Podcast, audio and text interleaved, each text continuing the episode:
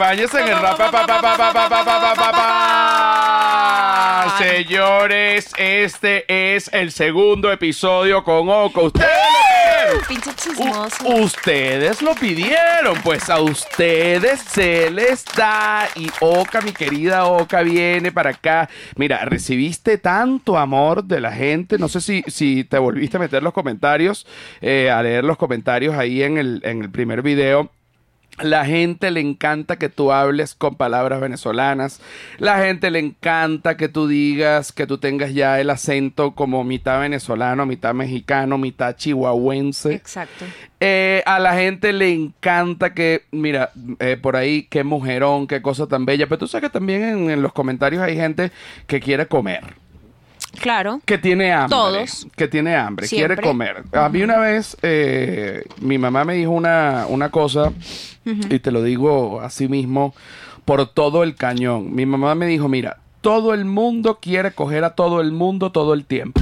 Exacto. No necesariamente, no necesariamente todo el mundo quiere coger a todo el mundo todo el tiempo, pero eventualmente, bueno, la gente quiere coger a otra gente todo el tiempo y tú no escapas de eso porque tú eres una tipa, pero chico. Cogible. Que, no, pero absolutamente cogible, mucho más que cogible, triple cogible y la gente así lo dice. Yo digo, pero por favor, si ella es una mujer casada, no pu- pero yo quiero que respeten, pero la gente no solo te da amor de amistad, sino también, bueno, te dicen que este, Nacho la Lo pegó del agradezco, lo agradezco. Y- Yo a veces voy a, a bares con mis amigas, solo para ver si todavía levantamos. Porque, güey, a uno se le olvida que tiene la capacidad de levantar todavía. No, y a mí me gusta eso porque yo siento que uno tiene que, que de repente, la gente en general tiene que autoconvencerse Sí, sí, sí, a huevo, sí. de que todavía es capaz de ir a la jungla Exacto. y poder cazar. Entonces, imagínate, es como el equivalente a que tú salgas con tu rifle. Y veas un venado, veas a tu presa, tú la apuntas, la tienes lista, pero no apretas el gatillo No. te devuelves a tu casa y tú dices, si yo hubiese querido, me hubiese traído ese venado y me lo como, pero no lo hice, Así mismo debe de ser. pero no lo hice. Y me, y me encanta que saques este tema, porque desde que, ¿cuánto tiempo tienes tú de casada ahorita? Tenías ya tres meses y ahorita tres meses y dos semanas, porque hace dos semanas viniste. Siempre enero, febrero, marzo. Tienes abril. ya, tienes ya, Ya estamos en abril, ¿no? ya estamos en abril. Pues ya voy a cumplir cinco meses. Ya vas a cumplir cinco meses. Eh, mentalmente has sentido eh, um, que de repente tengas alguna um, como no no lo llamemos inseguridad, pero dices bueno ya me casé, ya se acabó, ya no levanto. Sí, sí me pasa. Pero sobre todo porque yo no sé si es algo que pasa con el matrimonio, pero es que yo soy muy fodonga, José. ¿Qué es fodonga? Fodonga es mal bañada. Soy mal bañada. Soy, vale, verguista. haz Ok, cuenta. ok, ok, O sea, si yo pudiera, no me bañaría. Yo tampoco. No me importa ni un poquito. De hecho, yo debo aceptar y lo digo aquí, este, Si no tengo nada que hacer, me quedo en pijama todo el día. no claro, y, eh, cuando Silvia tiene la regla yo no me baño porque me qué. ¿No? Tiene sentido. Tiene- Y tiene- entonces, pues sí, o sea, como que cuando estás soltera, te arreglas porque uno nunca sabe dónde va a conocer el amor de su vida, ¿no? Ajá, como de hecho te pasó. Exacto. Y entonces ahora que pues ya, ya doy por sentado el amor de la vida, pues sí, digamos que mi arreglo personal, si, Ah. no te- si no tengo que salir en la televisión, pues es nulo. Ha decaído. Ha decaído. Ha decaído. Sí. Entonces como que a veces me da por ahí, digo, ay, soy bien fodonga. No, no. y mi mamá, que es muy de pueblo, siempre me, o sea, había, esto es horrible, pero mi mamá siempre decía como de, ay, la dejaron por fodonga. Pues claro, como no va a tener un amante si es una fodonga. Entonces a mí se me quedó impregnado como que si yo soy fodonga me van a dejar. Pero ya va, tú, tú, eh, en algún momento te fueron infiel. No que yo sepa. Ah, pero, por, pero tu mamá dijo, claro, ¿cómo no va a tener un amante si la de... Ah, porque lo Ah, decía de, de- de otra, otra gente. gente, exacto. Ok, lo decía de otra... Yo dije, oye, tu mamá pegaba duro. Exacto, no, no, lo decía de otra gente, pero como que a mí se me quedó que si yo soy fodonga, entonces me dejan, ¿no? Entonces pues me he vuelto fodonga un poco y a veces me cuestiono, ¿será que ya no levanto, ya no tengo esa capacidad? ¿Será que ya, ya no? Y cuando sales, por ejemplo, con tus amigas, ¿es cuando tu esposo no está o tu esposo está y tú sales? Puede ser ambas, ambas funcionan. Tú de no repente... importa. Ajá. Cada quien tiene su vida y cada quien hace lo que quiere. A mí me gusta Entonces, porque sí. la libertad es importantísima y hay una cosa, mira, a mí no hay nada que me fastidie más que la gente que quiere estar todo el día amorochado. Porque es que uno nació solo, entonces uno nació solo y uno puede tener una pareja que te complementa, que tú amas, que, que, que de verdad es el idilio y el amor de tu vida, pero coño, todo el día, todo, todo, todo, no se puede. Sin embargo, sin embargo, fíjate que uno también termina estando bastante tiempo juntos, o sea, de manera natural. Pero sí me gusta que tú te tomes tu tiempo, esté, esté tu esposo o no esté tu esposo, que tu esposo es Nacho, o sea, no sé por qué le estoy diciendo tu esposo. Eh, pero sí me gusta que tú te tomes tu tiempo, esté quien esté en la casa, Claro. Para tú salir y sentirte sexy, que Sí. creo que también es... Deseada. Deseada. Creo que también es importante. Deseada y cogible. Ajá. Que por cierto. A veces me han dado ganas de abrirme un Tinder falso con mis fotos. A ver cuántos match recibe. No me hagas esto. No me hagas esto.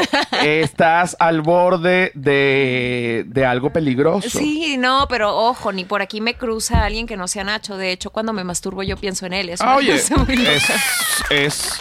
Pero tú sabes que a mí también me pasa. Pero no que me masturbo y pienso en Nacho. Ajá. Sino que Menos mal. de repente, sí, menos mal, porque coño sería terrible. Pero de repente uno se masturba y, y yo, y yo pienso en Silvia.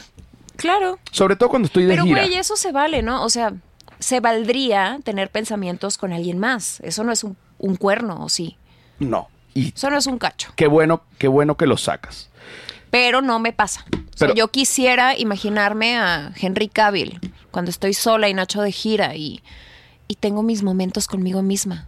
Pero no, se me viene Nacho y digo, ay, es que sí es bello, vale. Sí lo es, sí lo es, sí lo es. A mí me pasa sobre todo cuando estoy de gira, cuando estoy lejos, entonces uno tiene sus momentos con uno mismo y Exacto. entonces yo digo, coño, ahorita que estoy lejos, que tengo mi momento conmigo mismo, pudiese pensar, por ejemplo, en la Britney del 2004, porque la Britney ahorita Sí, no, es- dando vueltas. es- está dando vueltas y está completamente desquiciada. Yo quiero hacer un Instagram yo dando vueltas. O de- No sí, sí, sí, sí, sí. Sin Y, contexto. Tú dando vueltas con un hilo puesto. Exacto. Sí. O de repente Ana de Armas. Mm, Bellísima. O de repente Dualipa, ¿por qué no? Claro. Porque uno ve a veces unas miradas y unos videos de Dualipa y Dualipa agarrada del micrófono y se baja y llega hasta el piso y tú dices, qué cosa tan deliciosa. Pero es Silvia en quien piensas. Pero es Silvia. Y yo digo, Dios mío, pero ¿qué es lo que pasa? Y digo, está bien. Está bien porque estoy con la persona en la que yo pienso también cuando estoy a solas. Ahora, Claro. para hablar de un poquito de Dualipa, nuestra experta en Dualipa, Silvia Patricia. ¿Cómo ¿Qué está tal? Silvia Patricia? Sí, todo bien. ¿Cómo me le va? ¿Está usted aquí? Si yo fuese hombre, me masturbara pensando en Dualipa, sin duda. ¿Tú te masturbas pensando en Dualipa? No. No, no, sí, te No lo he digo. llegado ahí, no he llegado, No, no no, no, pero, pero espérate. Y, y lo voy a contar acá delante de, de Oka. Yo en Ana de Armas. en- en- sí, pero fíjate, eh, Dualipa vino a México. Sí. Y Dualipa, eh, nosotros, bueno, tenemos la fortuna y me encanta vivir ahí, que vivimos en una colonia muy famosa acá en Ciudad de México que se llama Roma Norte. Eh, eh, municipio Cuauhtémoc. Alcaldía. Alcaldía Cuauhtémoc. Lo dije como en versión venezolana. Ok. Ahora, estamos en Roma Norte. Y Roma Norte se ha convertido en un lugar como hipster. Sí. Es decir, que van, se mudan todos los gringos para allá y cada vez que viene Las alguien... hamburguesas valen 300 pesos. sí, carísimo. Todo es carísimo ahí, pero bueno, ahí eh, vivimos nosotros, pues ahí es el lugar donde vivimos Les nosotros. gusta el mame, vaya. Nos Ajá, gusta el ajá, mame. muy bien. Es Qué como bueno. vivimos, imagínense que... En la pepita. Exacto, Ciudad de México, imagínate que Ciudad de México es un cuerpo y Roma Norte es la pepa del ano. Y vivimos es... Medio sí, ¿eh? sí, sí, sí, sí, sí, en varios sentidos. Sí. Y vivimos en la pepa del ano. Muy bien. Eh, hay un lugar acá que se llama Taco Orinoco, cosa que cuando yo llegué a mí me, me generaba como un cortocircuito mental, porque para los venezolanos la palabra Orinoco es simplemente el nombre del río más grande en Venezuela. Entonces es como que Taco Orinoco, ¿será que lo montó un venezolano? No lo montó un venezolano, son tacos norteños. Pero tú que eres norteña, esos tacos de Taco Orinoco no... Nunca he ido. ¿Nunca has Mm, ido? No. Tenemos que ir. Son maravillosos, son maravillosos. Los he visto, pero es que es que siempre que paso son tan famosos que están hasta su madre. Sí. Están hay hasta colas. su madre. Y yo digo, no, gracias, yo no voy a hacer cola por un taco. pues. No, no, No hay no. manera. Ya estaban hasta su madre Pero antes. tempranito se puede. ¿Sí? Tempranito. ¿Qué- pero, ¿qué tan tempranito? una. Bueno, sí se antoja un taco a la una. Está bien. Está bien, está Lo bien. voy a Uno- intentar. eh, uno puede ir. Aquí está el taco. Podemos. Eso no no, sé es si- un taco. Ah, No, esto- esta es como esto- Si tiene harina, no es taco. una gringa. Eso es una gringa, esto claro es una sí. gringa. Pero esto es una gringa y, y ¿cuál es la diferencia? Explícaselo a la gente. Bueno, el taco originalmente tiene que ser en una tortilla de maíz. Esta es tortilla de harina. Aquí vemos carne al pastor mezclada con, seguramente tiene queso, entonces eso ya inmediatamente lo convierte en una gringa. El taco es simple, el taco es una tortillita de maíz, carnita y se chingó, salsita y ya está. Y a mí me gusta más, te digo. Me gusta mucho más que la gringa. La gringa es como un invento Tex-Mex, de alguna Sí. manera. Sí, sí, puede ser. Y, por ejemplo, en Chihuahua, que es de, que por cierto, hay nieve en Chihuahua ahorita. No, ya no, ya no. Ya no, pero hubo. Hubo. Me parece impresionante que haya nieve en alguna parte de México y quiero ir. Y, eh, esquí a la gente y todo. No, no, tampoco, José, cálmate. No, no es así no, como no que. es así, no es así. La gente se congela, güey. O sea, imagínate que cuando bajan así las temperaturas de cabrón, eh, colapsa, todo colapsa. En una ocasión eh, se congelaron las tuberías, entonces no había agua. Y cuando regresó el agua, explotaron las tuberías. Mm. Entonces, pues no teníamos agua, no sales del pinche frío porque es un frío que te, como Que que, te corta la cara. Sí, Ajá, frío seco. sí Que- frío de desierto, es horrible. Exacto, yo lo llamo frío No, seco. no es como que, ay, vamos a esquiar. No, no, no, no hay manera. Vamos a esquiar en Chihuahua. No, pasa eso, José. no tran- pasa. Tranquilo, tranquilo. Mira, eh, no me acuerdo ahorita exactamente. Ah, ya me acordé de que estábamos hablando. Dua Lipa vino para Ciudad de México Ah, sí. y Dua Lipa fue para Taco Orinoco. Ajá. Se tomó una foto con una bolsa de Taco Orinoco. Sí, ya y ya, puesto aquí y ya era famoso Taco Orinoco. Y valió gorro. Y bueno, cuando Dualipa montó la foto en Tacorinoco, pues Claro. se explotó esa vaina. Ok, perfecto. Creo que no tiene la esperanza de tener ese culo si comes tacorinoco. pero, ¿no? te, pero te voy a decir una cosa. Yo cada vez que voy a Tacorinoco, y a Silvia también le pasa, Sí. hay un efecto diarreico. ¿Sí? Sí, hay algo que, que pasa quizás con la mezcla, porque entonces uno se come el taco, se come las papas, se come el agua, se come el postre, entonces todas esas mezclas yo creo que es lo que... y tiene una salsa de yogur Y el frijol también. y el frijol. Entonces El tú frijol mezclas charro. frijol charro Mm. con salsa de yogur, con chicharrón, con un agua de Jamaica. Con unas papas. con unas papas fritas. Entonces, ahí hay una. Como un efecto de diarrea. Claro. Y yo me atormenté cuando vi a Dualipa yendo a Tacorinoco porque dije. Te "Ah, va a dar diarrea, Te va a dar mami". diarrea, Dualipa. Sí, y, y- yo, y yo estoy seguro que le dio. Y dije, no puede ser que algo tan maravilloso como Dualipa tenga diarrea. Pero Claro. todo el mundo tiene diarrea. Todo el mundo. Sí. Una vez me comentaron en Instagram, con ese culo has de cagar bombones y cuando tienes diarrea merengue. Ay. Oye. Y ahorita que dijiste Dualipa con diarrea, yo me imaginé ella cagando merengue.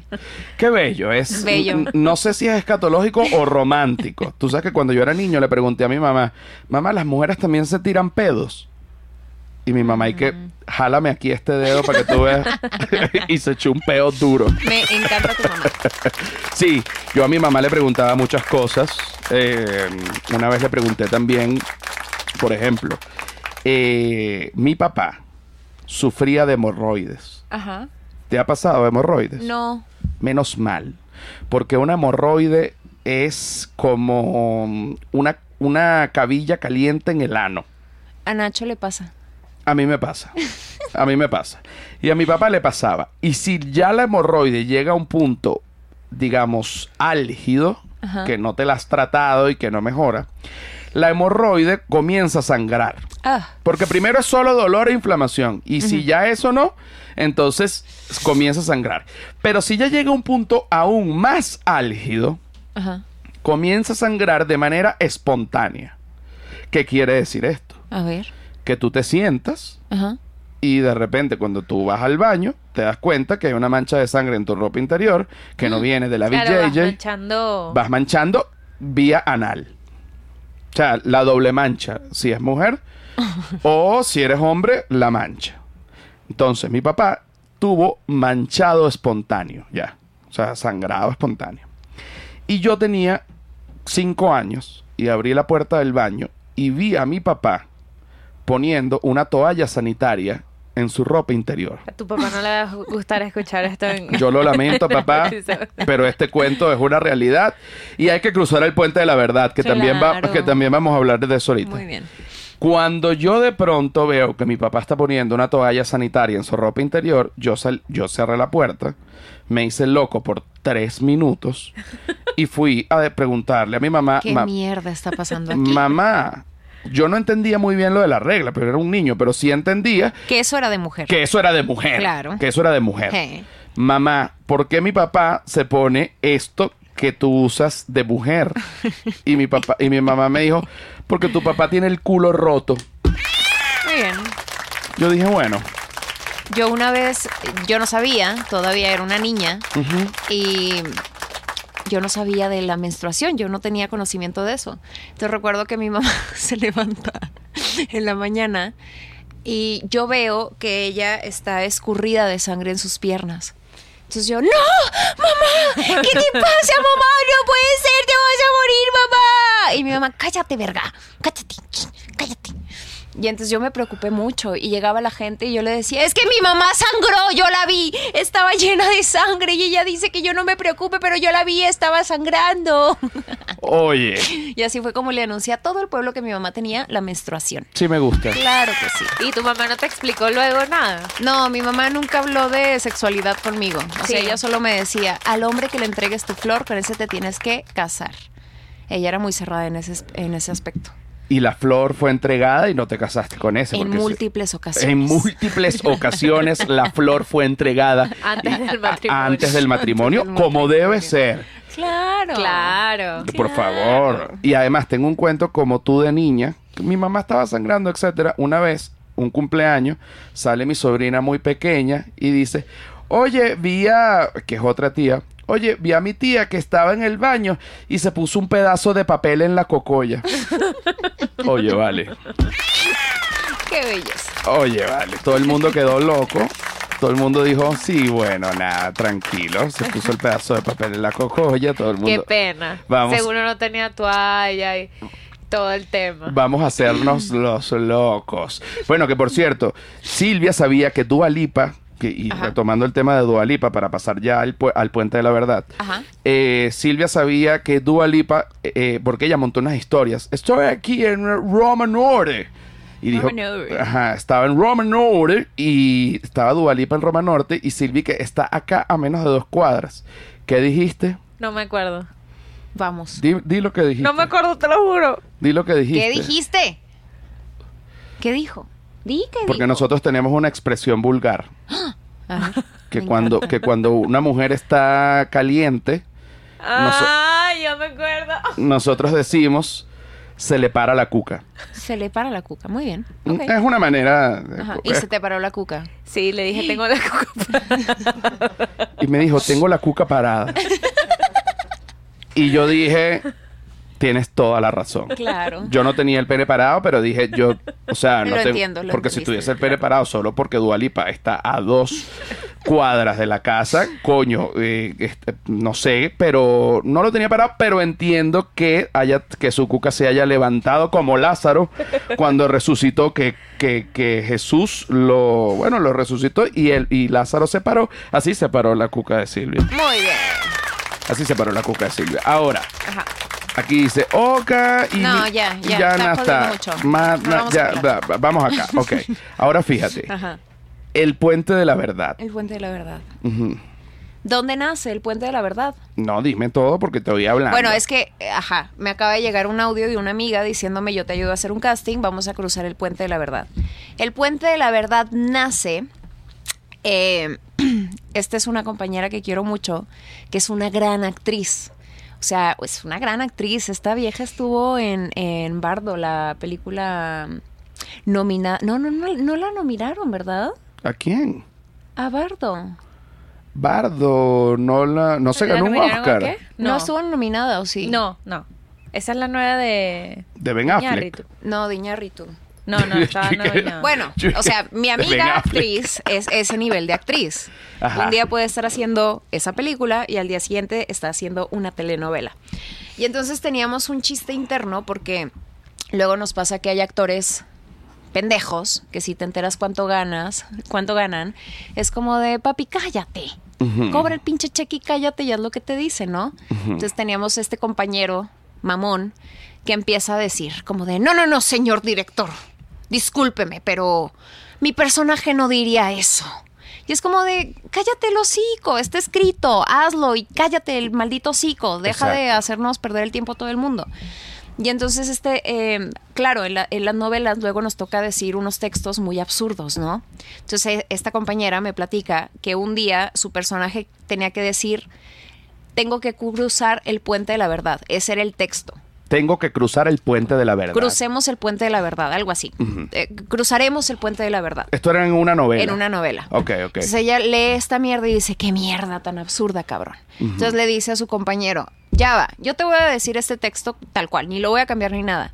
Si tú me lo crees, si, si crees que vamos a cruzar el puente de la verdad, me vas a regalar el almuerzo de hoy. Órale, va, perfecto. Y entonces, eh, eso es algo que hacemos cada vez que tenemos que decir una mamada, porque luego decimos pura mamada. O sea, yo hace poco hice una escena donde le decía, me- era mi primera vez. Entonces me preguntaba mi mejor amiga, y cuéntame, ¿cómo fue? Y entonces yo le contesto, fue una entrega total del amor. Ese era mi texto. Entonces yo dije, vete a la verga. Que además la primera vez nunca es una entrega total del amor. Esa mierda duele. Duele. Duele y después lloras y de todo mal. Tus hormonas son como colapsan. Pero bueno, mi personaje tenía que decir, fue una entrega total del amor. Y entonces yo le digo a esta compañera, le digo, güey, yo no voy a cambiar este texto, te lo voy a lanzar así. Si tú me lo crees, me regalas un café. Órale, va. Y entonces cada vez que nos toca decir mamadas, jugamos a no cambiar nada, decirlo textual. Y si el otro te lo cree, te debe algo. Entonces eso significa cruzar el puente de la verdad. Ahora te pregunto, ¿cómo es tu proceso para aprenderte un guion? te lo vas aprendiendo por escenas, porque normal, o sea, bueno, en una telenovela son 120 capítulos, no hay manera de que tú te memorices 120 capítulos. No, ni que seas, bueno, nada. En una obra de teatro sí, porque es una, es una obra que durará una, dos horas y eso ya lo tienes mascado y aparte mucho ensayo para llegar al día del estreno y después las funciones y todo está acá. Pero normalmente en televisión, eh, por ejemplo en una serie se grabarán máximo 10 escenas al día, lo cual mi mente puede con eso. 10 escenas al día es perfecto. En una telenovela son como 35. Pero 10 escenas al día, ¿cuántas más o menos páginas son? Cada escena es de una, una y media páginas. Ah, ok, son como 15 páginas. Sí. Ok, te lo aprendes. te lo aprendes. Y normalmente en una novela grabamos hasta. He llegado a grabar 50 escenas en un día. Eh, tengo afortunadamente muy buena memoria fotográfica. O sea, mi, mi pedo es como de verlo. Ok, ya está. O sea, yo sé que la escena va de A a Z y a ver cómo chingados resuelvo. Pero cuando estoy ya con el compañero, como que me vienen las imágenes del texto. No sé cómo explicarlo. Sí, sí, sí, que te ve- ves la hoja y lo lees en tu güey, mente. es algo que ya tengo muy entrenado. Porque pues tengo que resolver a huevo. Entonces, Sí, exacto, es así y ya. Sí. Ahora, por otro lado, esto es la parte artística de Oka. Eh, la parte esotérica de Oka. Ajá. Tienes una parte esotérica Sí. desarrollada. Sí. ¿Qué pasa, Silvia Patricia? Hay ¿Vas a una decir- noticia en desarrollo, perdón. A ver, a ver. Pero eh, no sé qué está pasando en Twitter, pero quitaron todos los blue batches. Tú no tienes blue batch ahorita. Para, vamos a ver ¿Qué un, un, El se- certificado. un segundo. A ver. Un segundo. Dame ver un segundo. Ok, ¿tú también estás verificada? Sí. Te lo quitaron. Oye, sí, me lo quitaron. Oh, no. Para que todo el mundo ya Para pague que ya su todo el mundo pague. Blue Badge. What? ¿Y en Instagram también o no? No sé, vamos a verificar en Instagram. A mí me vale madre, ¿eh? Bueno, ya. No, me en importa Instagram ni un como que poquito. sí, seguimos con ¿Pero lo- por qué? ¿Y cuánto cobra? Siete dólares, creo. Ya, no es 8. Ay, no Ocho. ujú. bueno, O realmente... sea, y si tú pagas 8, ¿todo el mundo puede tener uno? Sí, hasta yo. Hasta todo el mundo, sí. Yo que tanto luché por mi Blue Badge en, en su Elon época. Musk se lo pasó por la verga. Y ahorita Elon Musk, que bueno, me imaginé a Elon Musk pasándose un Blue Badge por la verga así bien parada y lo tira para el piso. Bueno, le quitó el Blue Badge a todo el mundo, está bien Elon Me Musk. puede- no me puede saber más a culo. No, a mí realmente tampoco me, ahorita me importó tanto, pero yo sí creo que voy a pagar mis 7 dólares porque según tu marido, Ajá. Si tú pagas los 7 dólares, tu contenido sobresale eh, con respecto a la gente que no paga los 7 dólares. Y como en el caso de nosotros, que somos comediantes y tenemos que Claro. vender entradas, Está pues bien. nos conviene pagar esos 7 dólares porque básicamente... A mí no, porque nunca tengo nada interesante que decir en Twitter. No, me- pero, pero me parece un poco abusivo. O sea, porque no todo es el dinero, Elon Musk. Bueno... mm, No, no, no, de verdad, estoy Por, molesta. por eso es que nosotros no somos Elon Musk. Maldita sea, mente de tiburón. Mente de tiburón. Mira, la parte esotérica de Oka. Oka tiene una parte esotérica Sí. profunda y maravillosa que hago un adelanto y luego te dejo a ti para que cuentes. Ajá. Oka agarró y entonces resulta, yo no sé por qué te dio por hacer velas, pero te dio por hacer velas. Sí.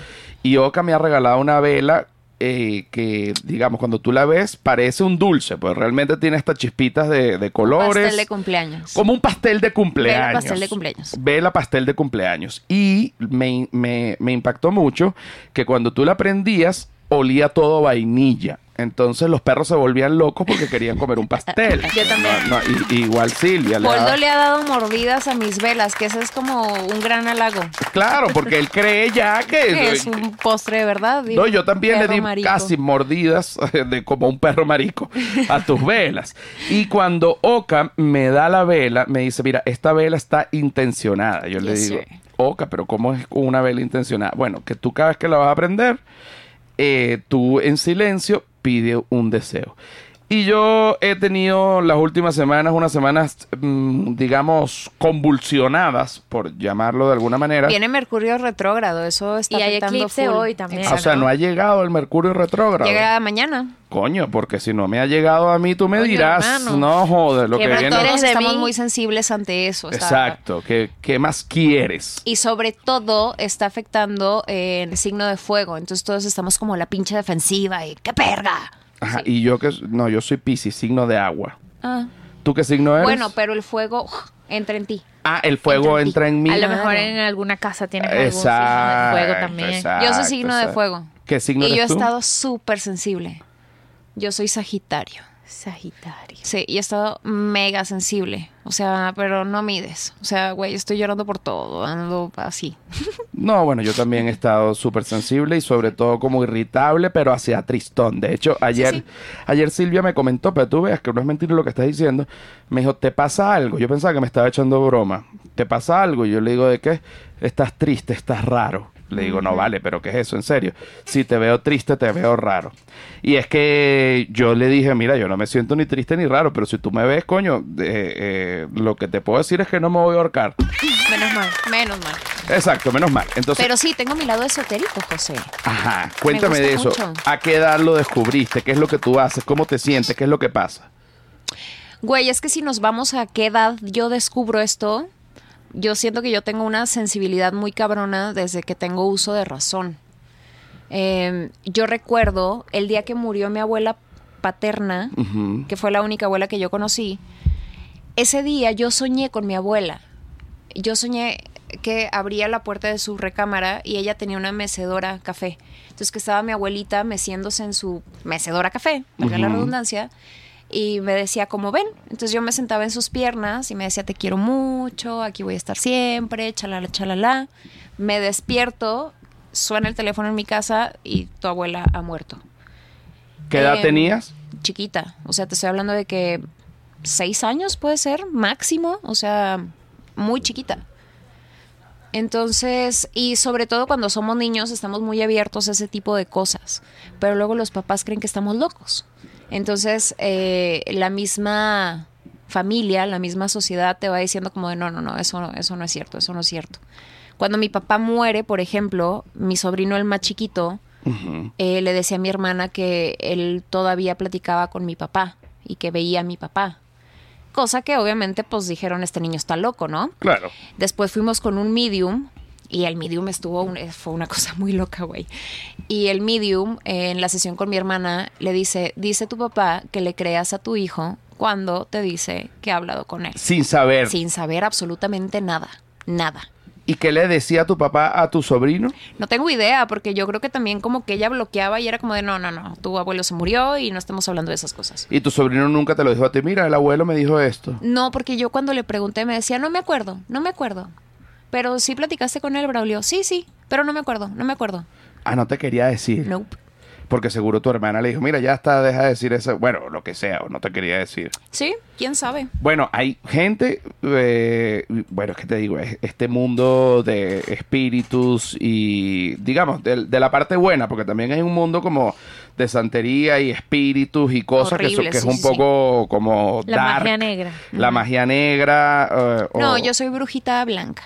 Tú eres brujita blanca. Yo soy brujita blanca, sí. Ajá, pero cuando tú intencionas una vela, por ejemplo. Ah, bueno, es que ahí te va, ahí te va el pedo. Todo empieza porque yo tuve muchos roomies. Y ahorita vamos a hablar del roomie vamos, feminicida. Ustedes están aquí por eso, pinches Sí, chismosos, pero ahorita vamos sí, para allá. Sí, A lo largo de mi vida yo viví con demasiada gente, José, pero demasiada, güey. O sea, Ujú. Alex Tienda fue mi roomie, para que, pa' que me entiendas. Perfecto. Juan Bertó fue mi roomie. O sea, yo tuve todos los roomies del mundo. De mi, mi último roomie, al final tuve dos últimos. Uno el feminicida y el otro... Que es este mismo apartamento donde sí, tú estás. donde tú conoces. Que yo conozco. Pero yo con él viví muchos años. Que el feminicida. Mm, también. Pero vamos a hablar primero del, del chico bueno. Ah, ok, ok, ok. Vamos a hablar del chico. Este bueno. chico se llama Hatsuke y es- se volvió como mi hermanito. Este güey es mi hermano. Lo amo con locura y pasión. Todavía hablas con él. Sí, sí, o sea, lo veo muy seguido. Es mi hermano. Ah, Real, ok, nos o- hicimos ok, ok, cabrón amigos. Y su papá es tarotista. Eh, entonces, era muy cool. Llegó un momento en el que éramos 15 pinches roomies. O sea, era una locura mi, mi casa. Un Entonces, hostal casi. Sí, güey, un hostal, porque para ponerlos un poquito en contexto, yo en el 2016 me aventuro a comprar mi primer departamento, ¿no? Y yo no sabía que, que cuando uno compra un departamento, aparte de que te quedas endeudada con el banco por 20 años, había que pagar unas escrituras. Yo no sabía, güey. Entonces, cuando me llega el tema de las escrituras, yo me quedo en fucking bancarrota. Y mi lógica era la ¿Pero qué, siguiente qué son las escrituras? Pues el papel que dice que la casa es tuya. O sea, tú compras la vaina, el banco te presta, le debes ahora al banco 20 años, pero aparte ante el notario tienes que pagar las escrituras que ahora digan que la casa es tuya. Que co- Y eso cuesta un dinero Ok. Así que lo mismo considerable. que la casa. Pues un porcentaje.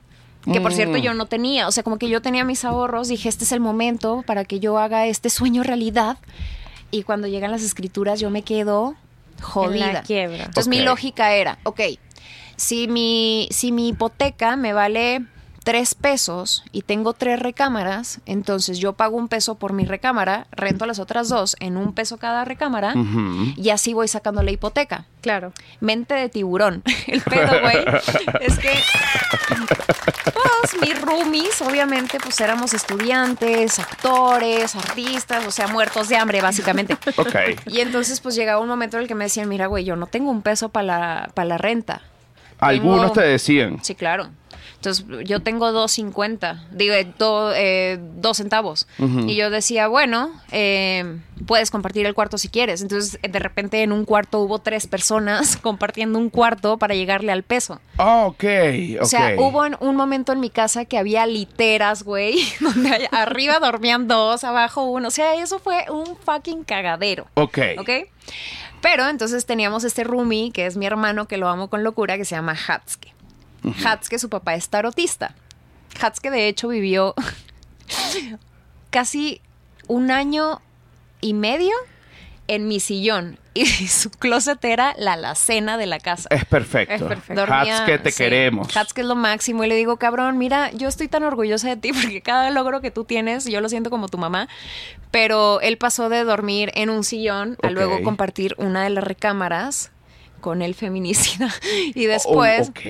Y después eh, a tener su propio cuarto y después su propio departamento. Claro Muy que bien. sí. ¡Hatske! Hatske la está rompiendo. ¡Qué bárbaro!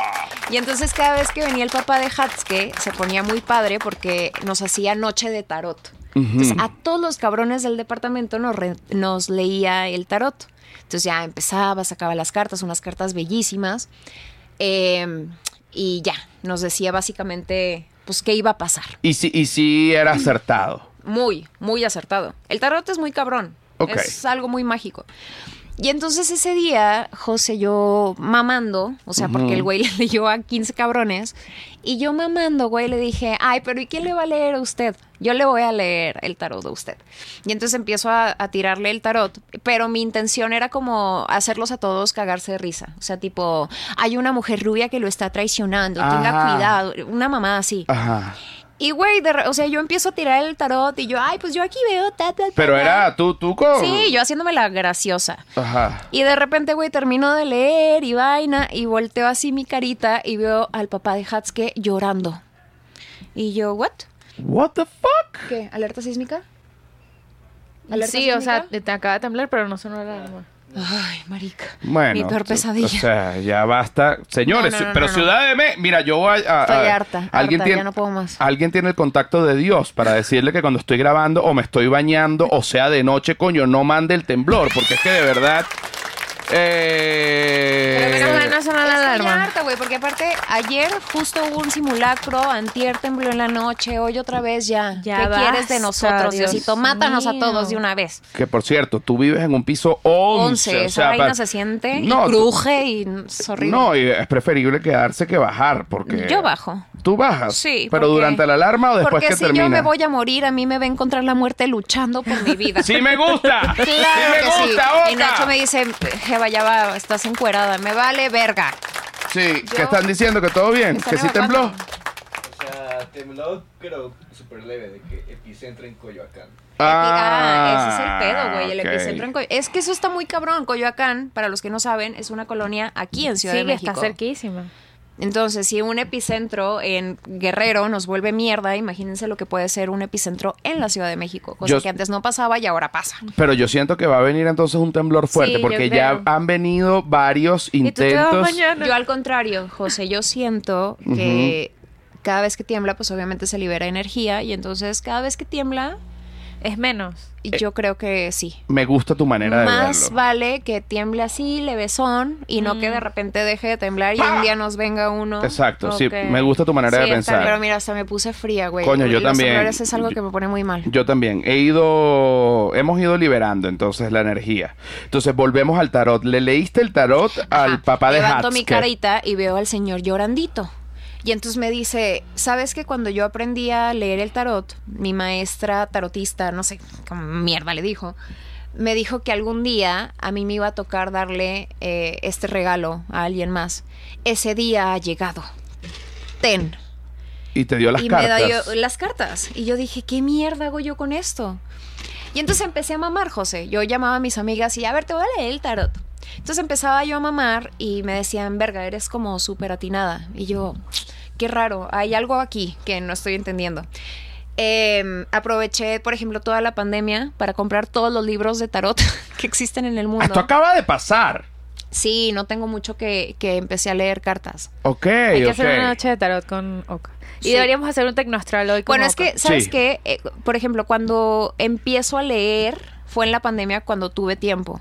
Pero, em- o sea, las cartas las tuve en mi poder un poco antes, solo que no me lo tomaba en serio. Ajá. Empiezo a leer libros y libros y libros y yo no, o sea, nada me hace sentido. Como que yo decía, güey, no entiendo un coño, no sé qué es un arcano mayor ni un arcano menor, no, no entiendo un coño. Y de repente me topo con un libro que se llama Cordelia Tarot. Cornelia o Cordelia, algo así. Que aparte su portada era súper bonita, unas manitas eh, y el tarot.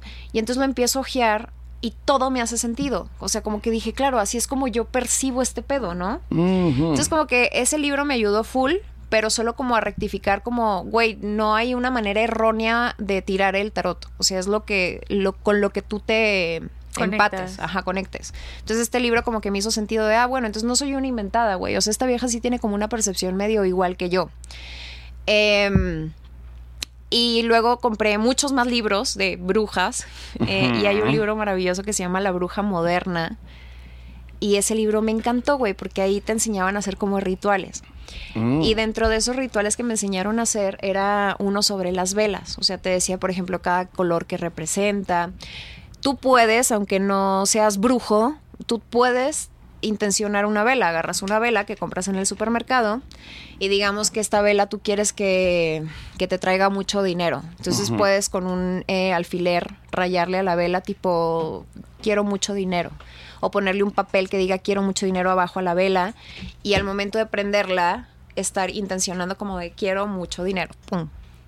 Y entonces así es como se intenciona una vela. Y mientras yo hacía la vela de José, porque ahora me dio por hacer velas, eh, era una vela de, de pastel de cumpleaños, por su Ujú. cumpleaños. Entonces dije, ay, se la voy a intencionar. Entonces mi- todo el proceso de hacerla, de perfumarla, de colorearla, de todo, yo estaba como de que todos los deseos de José se le hagan realidad. Ay, sí. Que todo lo que él pida, eh, que se le multiplique en abundancia. Sí. José, José, sí. Sí, me encanta, me encanta todo eso y quiero otra.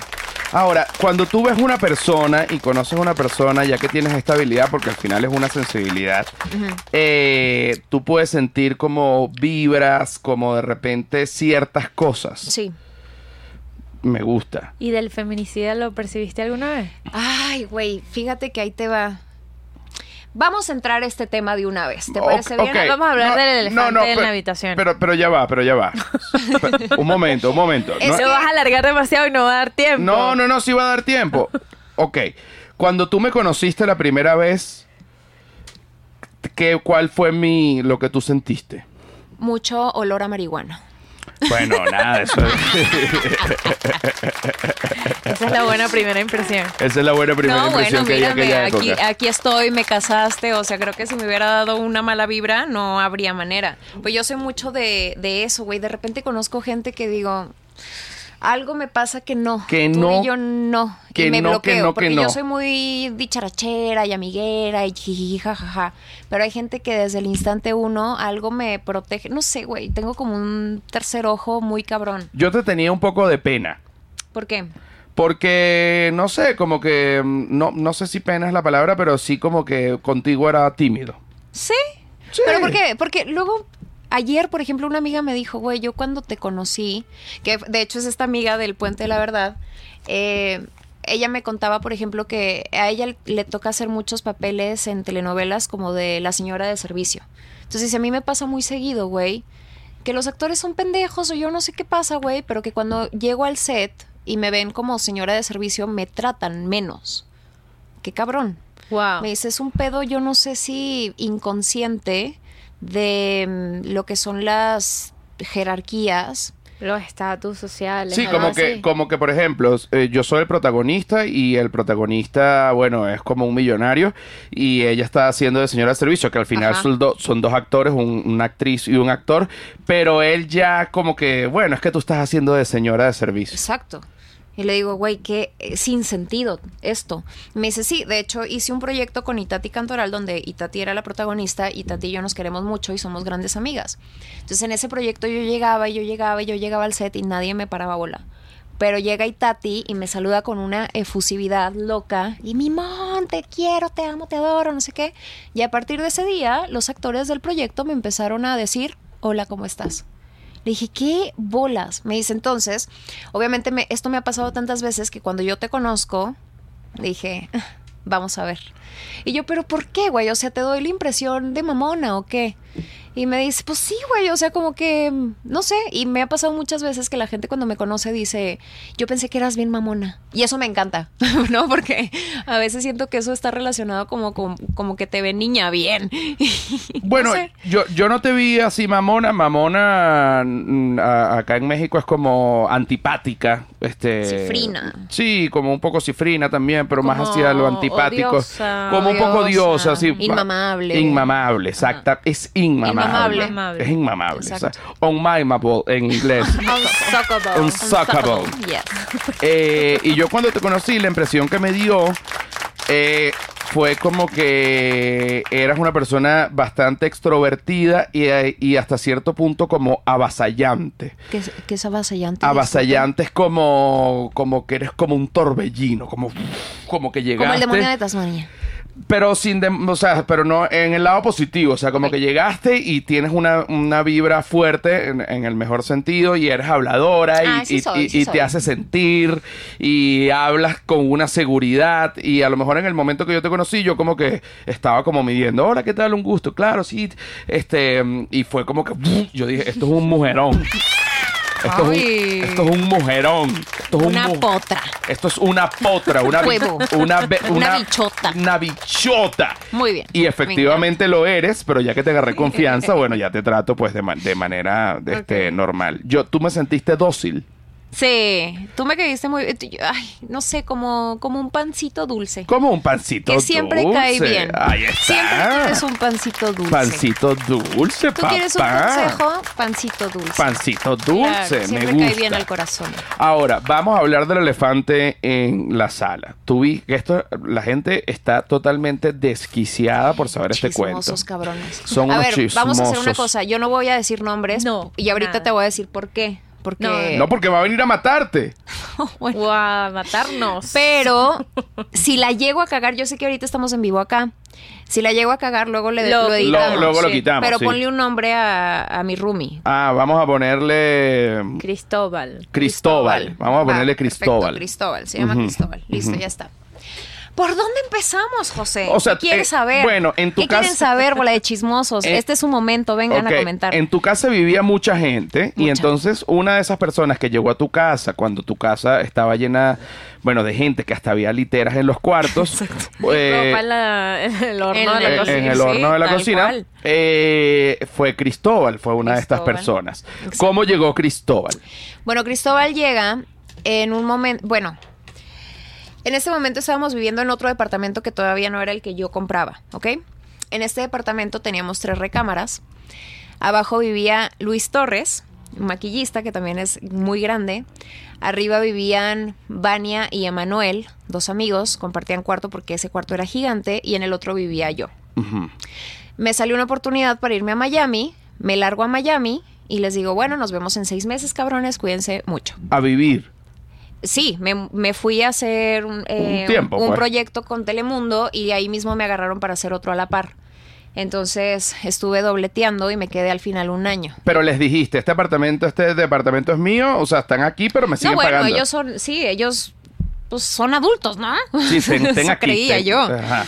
Y entonces, eh, un buen día, cabrón, yo le marco a Vania y Vania me dice, ay, por cierto, te presento a nuestros nuevos roomies.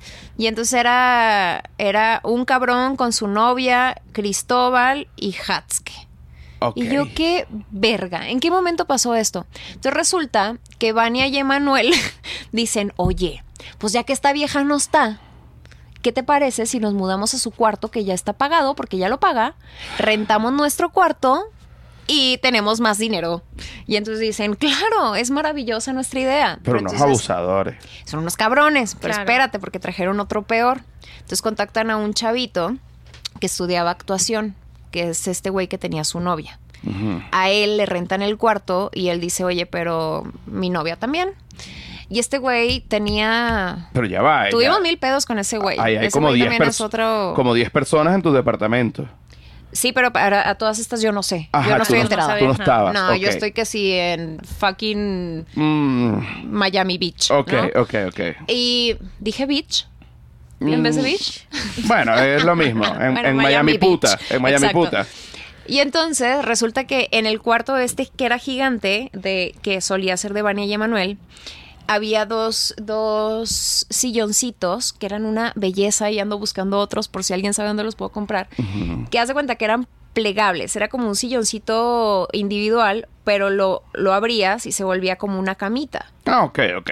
Y entonces este cabrón con su novia dice, un momento, ¿por qué no rentó estos dos sillones? No, bueno. Y entonces fue y habló con Hatske y con Cristóbal y los convenció de que por dos mil pesos al mes ellos podrían habitar en un silloncito. Y los otros dijeron, ay, claro, ¿por qué no? Ok. Y entonces así es como yo llego de Miami y... De la- tú no avisaste. No, bueno, ya cuando yo regreso a poner fucking orden aquí, dije, ¿qué mierda está pasando? Ya vivía demasiada gente. Yo- entonces, por ejemplo, Luis Torres de repente me dice, oye, pues ya que vive todo el pinche mundo aquí, fíjate que hay una amiga que viene llegando de Guadalajara, que es No. modelo, y no tiene dónde vivir, y pues que viva en el sillón. Y yo, pues bueno, ya está. Le ¿Tú llamamos. aceptaste todo esto? Vivía un cagadero de gente, te digo. Y la cocina, vuelta a leña. Vuelta a mierda, todo el mundo nos peleamos de ¿quién agarró mi leche? Sí, sí, o sea, en ese pedo, en ese pedo. Bueno, una vez a uno de los integrantes del- de la cabaña del terror le dio piojos. Wow, pero mierda, pero qué Marica. clase de gente. Había como seis, seis Sí, mendigos. no, no, éramos unos hippies, güey. Era como una orgía de mendigos. O sea, yo le cuento estas historias a Nacho y me dice, güey, mi peor pesadilla. Y yo, sí, para mí también, ya maduré. Pero en ese momento era tan divertido, güey. Claro, Entonces era- compramos un champú antipiojos y entonces esa vaina te la tenías que poner.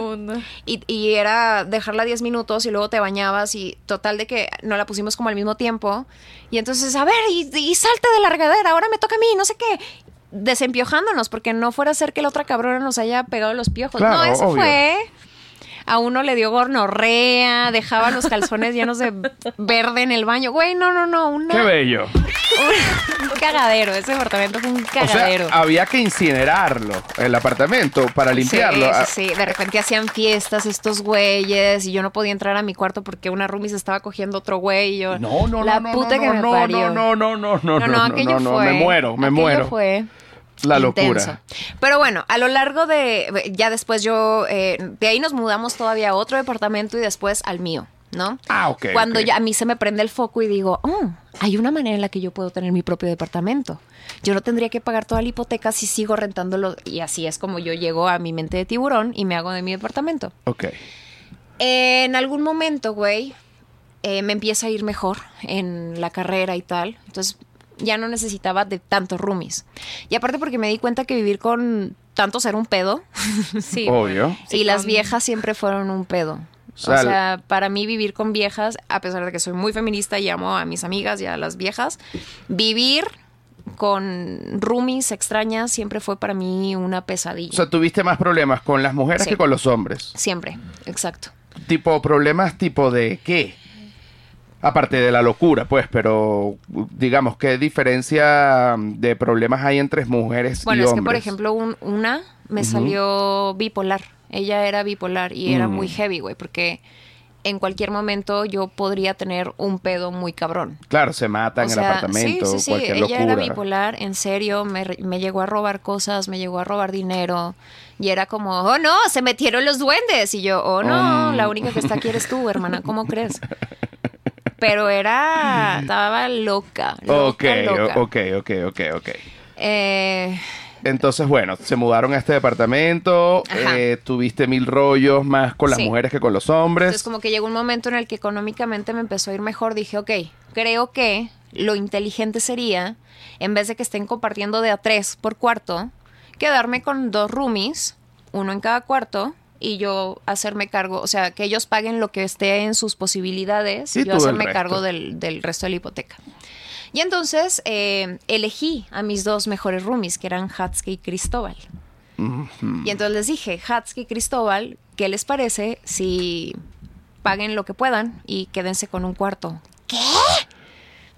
Pues así fue. Y entonces yo era muy feliz porque Hatske y Cristóbal para mí eran los ganadores de la contienda. De- del, del re- del reality Exacto. show del roomie de Casa de Y Oca. te voy a decir por qué. O sea, Cristóbal, cuando, se con- cuando tú le dijiste esto, que él se contentó, era normal. Es que ahí te va, güey. Y, y aquí es un poco donde entra lo que, lo que Silvia me preguntaba, que si me falló mi tercer ojo. Yo sabía que algo, algo era raro, pero no sabía qué tan Qué raro. tanto, claro. Y cuando yo me doy Porque cuenta con de todo lo Hatsky, que pasó... o sea, con Hatsky tú lo veías y era como tu hermano. Sí. Y con Cristóbal tú lo veías y tú decías, todo bien, pero no pero, ah, sé. eh, Es ah, raro. Ah, Ahí te va. O sea, déjame... Me explayo, ¿ok? Eh, Cristóbal y Hatske estaban estudiando juntos en la carrera de actuación. Entonces llegó un momento en el que les pusieron a hacer una jaca. ¿Tú sabes lo que es eso? Ah, el cámate, Exacto. cámate, Exacto. ahora. El haka es como el- la, el la danza de guerra de los indígenas maorís. Exacto. Exacto. Eh, es una cosa que hacen eh, con el objetivo de intimidar a sus oponentes. También los, eh, los que juegan rugby como que... Sí, los de rugby de Nueva Zelanda lo hacen. Y entonces les, les ponen un ejercicio en la escuela de, de hacer un jaca. Entonces ellos se juntaban a ensayar ahí en el departamento, se pintaban y hacían su jama, que taca, taca, tra. Ajá. Después de que pase el ejercicio y todo, yo seguía viendo a Cristóbal, le mamaban las jacas, güey. O sea, pero era una cosa muy loca. Tipo, Le fascinaban. le mamaban las jacas. Lo hemos platicado entre nuestros amigos, eh, como de en qué momento perdimos a Cristóbal, ¿no? Y entonces uno dice, güey, a partir de lo de la jaca, algo pasó. O sea, como que ese güey se conectaba con una energía como animal. ¿Qué verga voy a saber yo? Y le mamaban las jacas, güey. Entonces era una cosa de, oye, Oka, ¿me ayudas a grabar un casting? Y yo, sí, claro, Cristóbal. Y entonces, ok, va, perfecto, déjame me concentro. Y era que sí, una comedia y yo. Oh. Ah, ok. Él, él graba ya todo cuando él se iba a concentrar Sí, le daba sí, como sí. una locura. Sí, y él se metía en su jaca y la verga, ¿no? Ok, ok, ok, ok, ok. ¿Alarma sísmica? Nada, No, Pero es hay como, un pitico es que... como un pito maldito. pero es afuera. Ok. Ah, bueno, Ok. entonces no pasa nada. Ajá. Entonces, madre, él- ok. sí, yo dije No, otra la vez. puta que me parió, ajá. Ajá, ajá. Y bueno, raro, pero hasta ahí. Eh, Cristóbal tenía muchos amigos muy raros, güey, que me daban mucha risa porque pues, todos éramos una bola de actores buscando sobrevivir de esto, ¿no? Y entonces era entrar a mi casa y ver a Cristóbal con sus amiguitos actores haciendo hacks. Ay, Todo el tiempo de- después del Sí, todo le, a jaca. le mamaban las jacas, ajá. Y entonces tenía estas cosas como que de repente se iba con sus amiguitos de viaje y subía a Instagram y de repente Cristóbal ha posteado un, un video. Entonces yo veía a Cristóbal de que con una música. Trun, trun, au, Y le aullaba a la luna. Entonces a Cristóbal le mamaba aullarle a la luna. eh, Mm. Le mamaban las jacas. O sea, güey. Pero yo veía todo esto y yo decía, Bueno, a lo mejor va a ser raro. como un actor como de suspenso. Porque entiendes, también los actores tienen como especialidades. Y aparte te voy a decir algo, güey, puede ser confuso porque dentro del medio hay mucha gente muy pinche intensa. O sea, hay gente que no, no, no, espérame, me estoy concentrando. Y es pura mentira. No, o sea, hay Bueno, gente que sí. real se mete en el mame bien cabrón. Ok. Hay otra gente más relajada, o sea, hay como de todo en el reino del Señor, ¿no? Ok, ok, ok. Y entonces yo decía, pues, güey, mm, qué sé yo, o sea, Cristóbal hace jacas para conectarse y no sé, güey, aparte también le gustaba un chingo la mota. Y entonces, como yo nunca he compaginado con, con la marihuana ni nada, lo he intentado, lo intenté. Intenté ser marihuana para hacerme la, Está la artista. Está bien, está bien. Pero me dieron unas pálidas de la puta que me parió y entonces decidí que no era lo mío. Ok. Entonces yo lo veía, güey, todo el pinche día fumaban mota y le aullaban a la luna y eran él y todos sus amiguitos andaban en ese pedo loco de aullarle a la pinche luna. En tu casa. En mi casa, se iban de viaje. O y sea, hacían eso, pues. Ajá, pero Cristóbal a mí me encantaba como roomie porque era un güey que nunca estaba. Llegaba a dormir, tenía su novia, estaba todo el día con su novia, me pagaba la renta a tiempo. O sea, yo nunca tuve un pedo con Cristóbal de, ay, ¿quién se comió mi leche? Cero, güey. Claro, cero. ok, ok, ok. Incluso una vez, cuando fue el terremoto, hablando de terremotos del 2017, que fue muy intenso, mi mamá estaba de visita y estaba sola en el, en el DEPA. Y Cristóbal estaba en la, en la planta baja haciendo ejercicio.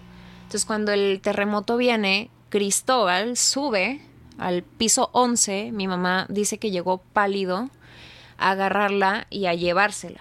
Entonces, mi mamá lo ama y, me de- y siempre le decía el príncipe Cristóbal. El Ah, príncipe porque la Cristóbal, fue el como a salvar. Cristóbal. Exacto.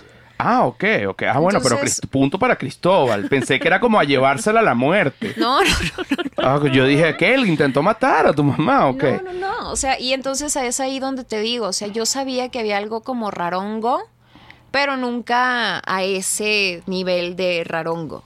Sí, como un rarito normal, pues. Sí, como puede tener decía, alguien raro. Claro. Cristóbal marihuana, güey, qué sé yo. En algún momento entra Nacho a mi vida.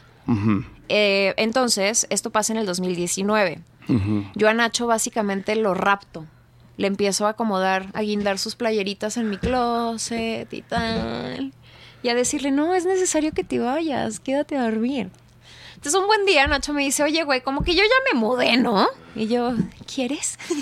Ok, ok, ok, ok. Entonces me dice, va, o sea, sí, pero ahí te va. Yo no puedo vivir con dos carajitos, güey. O sea, Claro. tendríamos que decirles adiós a los carajitos y, y yo me mudo. Dije, órale, va, perfecto. Entonces siento a Hatske y a Cristóbal y les digo, hermanos, ha sido un viaje maravilloso. Gracias por todo. Lloramos, güey. Hicimos nuestra despedida y la verga. Les dije, pero es momento de marcharse a la verga. Claro. Su hermana Oka creció, encontró al amor y, Y ya pues ya, está, a la pues. chingada, desalojando el ala. Y entonces Cristóbal me dice, oye, Oka, ah, porque yo les dije, obviamente no los estoy corriendo mañana, cabrones. Dense su tiempo, dos, tres meses, lo que necesiten para que vayan buscando Y departamento. fíjate que dos, tres meses es un Es rato. bastante.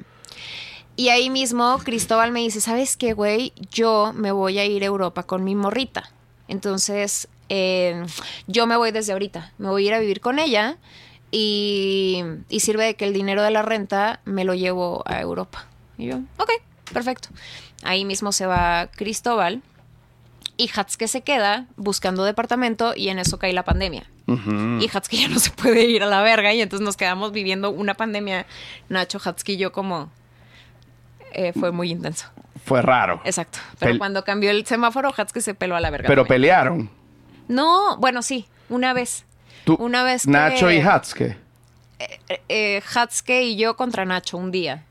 Ok, ok. Sí, sí, sí, nos le pusimos súper locas, güey. Locas a la verga. Ok, ¿por qué? ¿Qué estaba haciendo Nacho? Pues si ya son dos contra este, había algo que estaba haciendo. Porque en la casa había un pánico al, co- al coronavirus. Y entonces Nacho se iba a grabar Escuela de Nada. Pero lo que hacían es que se juntaban en casa de Chris, grababan Escuela de Nada. Y Hatske y yo era nuestro momento de salir, güey. Entonces llevábamos a Nacho en el carro, Hatske y yo.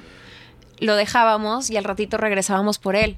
Y en el Inter nos sentábamos en el carro así, Hatske y yo, en, en el parque, a ver a la gente o lo que fuera Claro, porque había pandemia y para querían como... salir, exacto. Ajá. Y entonces un día, este, Nacho va a grabar después de saber que Leo hizo una fiesta. Y era como de, ¿cómo chingados que Leo hizo una fiesta en plena pandemia, Pandemia. no? Ajá. Algo así, no me acuerdo bien Sí, cómo un fue el cuento. pedo. ajá. Pero entonces como que nos descontrolamos, Hatske y yo. Y entonces cuando llegó Nacho, casi casi que lo recibimos con, tú te vas a encerrar en el cuarto. y- Estás en cuarentena aquí.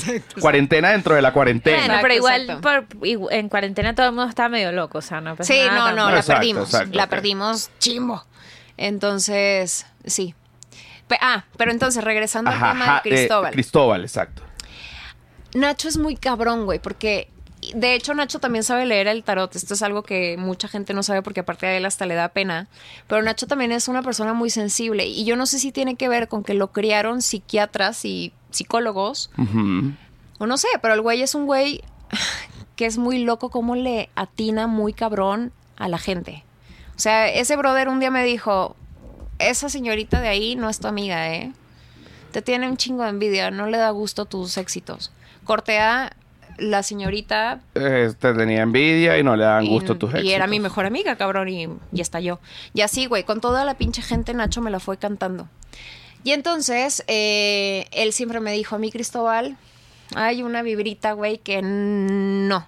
Va a empezar, yo no compagino con sus amigos, me parecen una bola de imbéciles todos, pero hay algo de él que me cae muy mal. Me parece que es un puto loco de mierda. Pasa el tiempo, pero te estoy hablando, pasan años, Ujú. desde el 2020 hasta ahorita.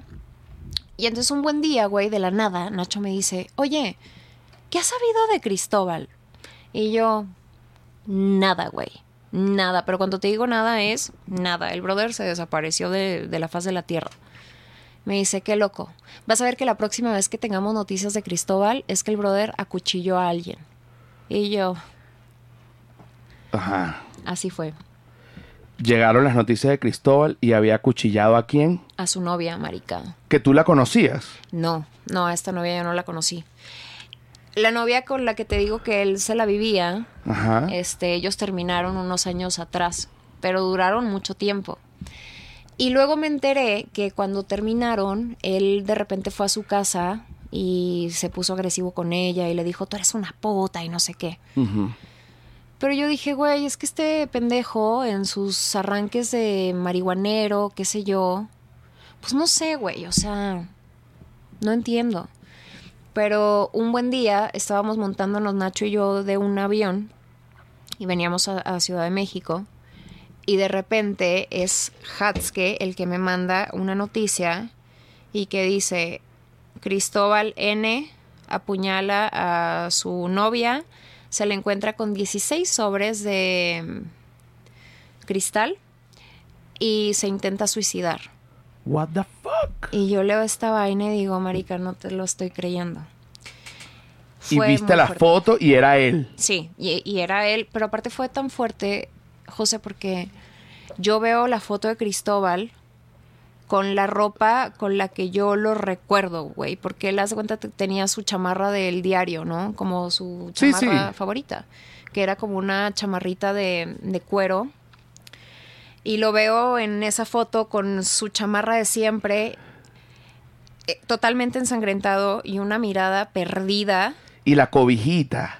Ah, no, bueno, o sea, empiezo a ver las fotos porque hay una foto de la cama donde acuchilla a, la novia repleta de sangre con la colcha que habitó durante años en mi casa, güey, era la misma colcha, las mismas sábanas, todo lleno de sangre. Y yo veo esa mierda y dije, no lo puedo creer. Y él ahorita está preso. Por eso no puedo decir su nombre, ahí te va. Obviamente, todo el mundo fue, el impacto fue muy cabrón. Y entonces era, a ver, tú fulanito, ¿tú qué sabes? No, yo no sé nada, no sé nada, no sé nada. Y mm, un, uno de nuestros amigos eh, lo asaltaron hace poco. Entonces, total, el güey terminó metido en el Ministerio Público como 12 horas para levantar el acta de su, de su, Sí, de su asalto. Y se terminó haciendo compita de un, de un policía. Y entonces le dice, oye, güey, ayúdame a, a entender qué pedo, porque hay una página en la que nos metíamos y decía, este, Cristóbal N en proceso de... Sí, pues, de, de que está juzgándose. Ajá, y dice, y tengo rato que me meto y Cristóbal N ya no me aparece. Entonces le dice el policía, es muy probable que lo hayan soltado. Y nosotros, ¿what? Y ya van como dos personas que nos dicen que creen haber visto a Cristóbal N por ahí, random. Normal. Por ahí random normal. Normal. o tipo mendigo loco. No, no, por ahí random normal. Ajá, y la muchacha que acuchilló se- Sobrevivió. se- sobrevivió. Sobrevivió. y donde nadie sabe nada de ella. Nadie. Ni nadie sabe nada de Cristóbal. Cristóbal no le escribió a más ninguno. No, no, no, a nadie, a nadie. Vamos a escribirlo ahorita, pues. No. Mira, nos tenemos que ir. Oka, fue maravilloso haber tenido esta segunda El parte contigo. chisme. El poder del chisme te Ahí hizo está, para todos ustedes. te hizo volver el poder del chisme. La gente lo pidió. Mira, yo te quiero mucho por, por estar aquí dos veces. Eh, tendrá que pasar ya un tiempo para que vuelvas, porque bueno, porque ya. se- Ya, ya voy a caer gorda, ¿eh? Cálmense. Ya, ya, ya, ya, ya, ya.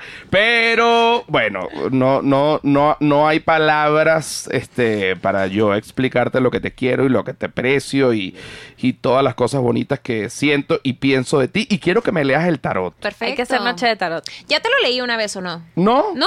No, nunca. Quiero que me leas el tarot para Ah, ver por supuesto. para ver qué es lo que va a pasar. Tú ahorita con tus habilidades piensas que yo tengo ahorita como de repente algo malo que vaya a pasar. No. Ah, entonces no, está sí, no, si no lo atraes. No, No, esa papá, aquí estamos, que no se atrae. Fíjate, ayer justo le decía a mis amigas porque comimos fresitas con chocolate. Ajá. Este es un dato curioso, antes de irnos. Sí. Cada vez que me voy a comer una fresa, güey, no sé por qué me entra miedo de que esta fresa esté contagiada de cisticercosis. Ujú. Pero entonces digo, te lo juro, cada vez que me voy a comer una fresa esto me pasa. Yo digo, si tienes, a mí me la pelas. Ahí está. Y ya Está cancelado. Ahí A está. mí no me va a dar. Ahí está, ahí está. Porque uno es lo suficientemente poderoso y puede eh, enfocar su vibra a repeler cualquier tipo de huevonada que alguien te lance. Es cierto, ¿no? Sí. Ah, y si Claro la- que sí. Claro. Ah, entonces, coño, Tú estamos- eres lo que piensas, güey. Tú Tú eres, eres- lo que atraes. Tú Tú eres, lo que atrae, papá, lo que traigo es el éxito. Claro, mira, abundancia. Éxito y abundancia. Luego les cuento cómo me ligué a. Nacho y no lo van a poder creer. Ah, le hiciste un amarre. Básicamente yo pedí una lista así, de, yo quiero un novio comediante, ta, ta, ta, ta, ta, ta, ta, tres semanas, el bicho me escribe por Instagram, dije, ah, mi novio comediante, Ay, gracias universo. Pero me tienes que enseñar a hacer esa lista. Luego te, en, la- en el tercer episodio. Vamos a ver cómo hacemos la lista. Mira, chao, nos vemos, los queremos mucho. Adiós. Chao.